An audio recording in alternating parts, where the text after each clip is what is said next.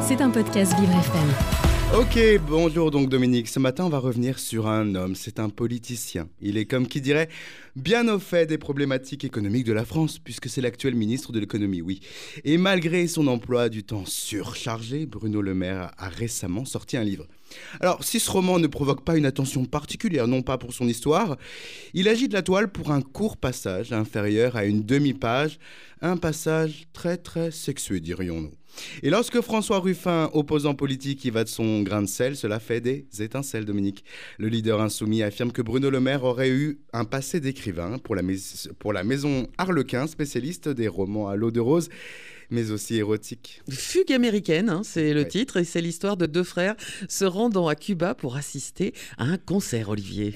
Et un passage confère à ce livre un aspect à la limite de la pornographie sous la plume de Bruno Le Maire, effectivement. Au cours du périple des personnages principaux, une femme fait son apparition et fait des avances sexuelles pour le moins explicites à l'un de nos protagonistes.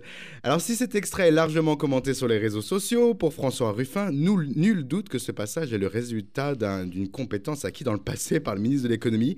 Et il dit vrai, Dominique. Bah, Bruno Le Maire, comme tout un chacun, a fait des petits jobs, Olivier. Vous y venez, c'est justement dans ce contexte-ci que Bruno Le Maire, jeune étudiant, complétait ses journées en travaillant pour les éditions Harlequin. Oui, Dominique.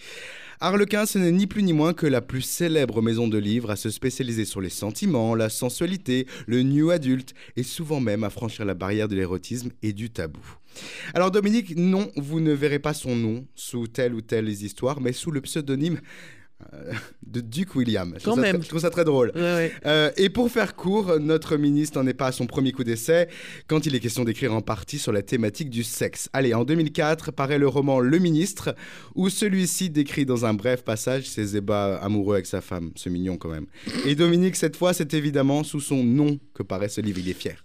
Bruno Le Maire n'a pas le monopole de la littérature osée, Olivier. Alors oui, ne regardons pas plus loin que dans le gouvernement actuel avec la récente muse, vous savez, pour le magazine de charme Playboy, Marlène Schiappa, Dominique, vous rappelez La secrétaire d'État... Je l'ai croisée hier, Olivier. Ah oui, Elle est sympa, hein Oui. Elle doit être sympa.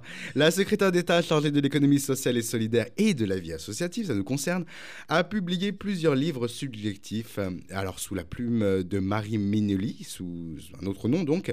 Notre politicienne a fait paraître un livre au titre aussi provoquant qu'équivoque. Je vous en laisse juge, puisqu'il s'intitule Dominique Sexe, mensonge et banlieue chaude où les filles bien n'avalent pas. Bah voyons. Comme quoi il en faut peu pour passer du côté obscur de la force pour Marlène Schiappa. et si on remonte encore plus dans le temps, même combo pour un ancien président de la République en la personne de Valérie Giscard d'Estaing, deux ans après la fin de son mandat présent, de ses mandats présidentiels en 83.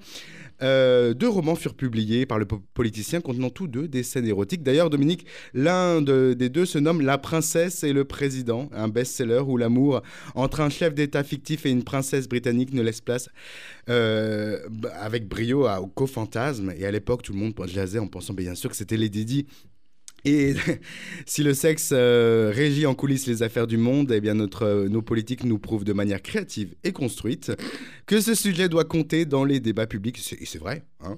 En attendant les confessions intimes de Sandrine Rousseau, comme chaque jour, on n'oublie pas que deux infos valent mieux qu'une. Hein. Belle journée, Dominique. Merci, Olivier. C'était un podcast Vivre FM. Si vous avez apprécié ce programme, n'hésitez pas à vous abonner.